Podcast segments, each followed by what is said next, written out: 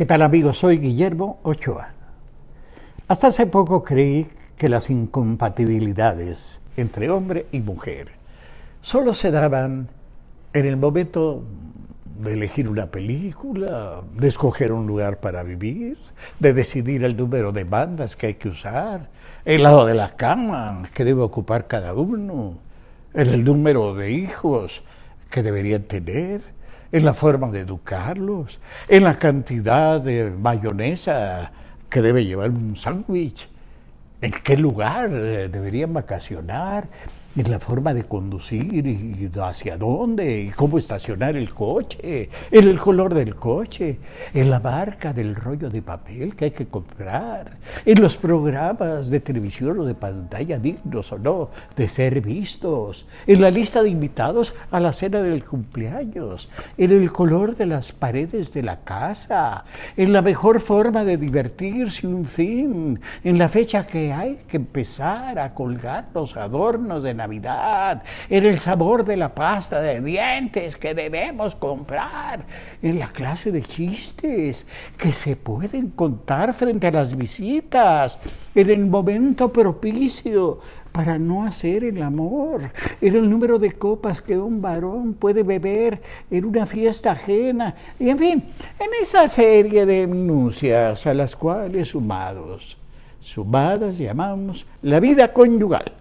Ahora en esto del buen fin me entero que hay una fuente más de incompatibilidades, las compras, los tiempos que hombre y mujer resisten comprando son mucho más distintos de los que imaginaba o imaginábamos. Comprando o en pareja, ellos resistimos 72 minutos en promedio y ellas una hora con 40 minutos, no sé ellas. En cuanto a compras realizadas individualmente, él solo soporta 37 minutos y ella, bueno, su tiempo para las compras prácticamente solo acaba con la muerte. No lo invento, no lo invento, no. Está probado científicamente.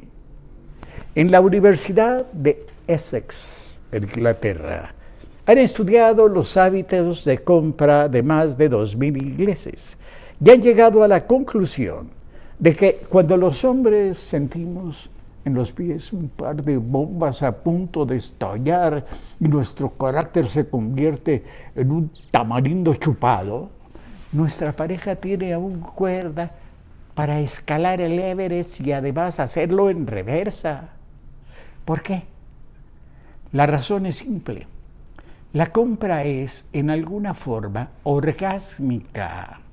La cuestión sexual, dijera Freud, interviene en las compras como en casi todo. De acuerdo a la investigación en Essex, el orgasmo del hombre es más intenso, la excitación es mayor, pero más corta.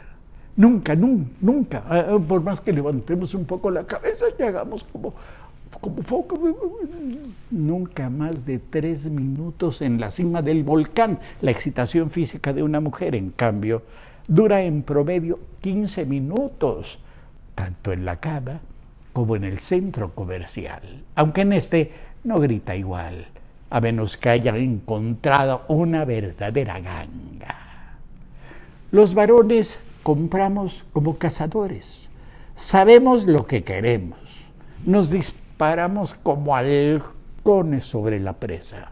Las mujeres, en cambio, son recolectoras, se toman su tiempo, las echan, merodean, comparan, calculan, y solo después de todo esto caen como halcones sobre su presa. Como en el sexo. Cuando él quisiera ya volverse hacia la otra cara del mundo y encender un cigarrillo, ellas apenas levantan vuelo y podrían persistir hasta el amanecer.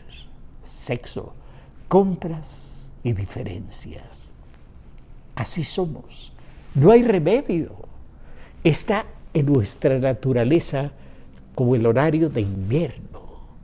A menos que usted, señora, piense otra cosa, porque en ese caso yo prefiero su opinión a, la de los investigadores de la Universidad de Essex, que deben ser una bola de machistas amargados que ni me ven, ni me leen, ni me escuchan. ¿Sabe qué? Yo le voy a usted, señor. Adelante con las compras.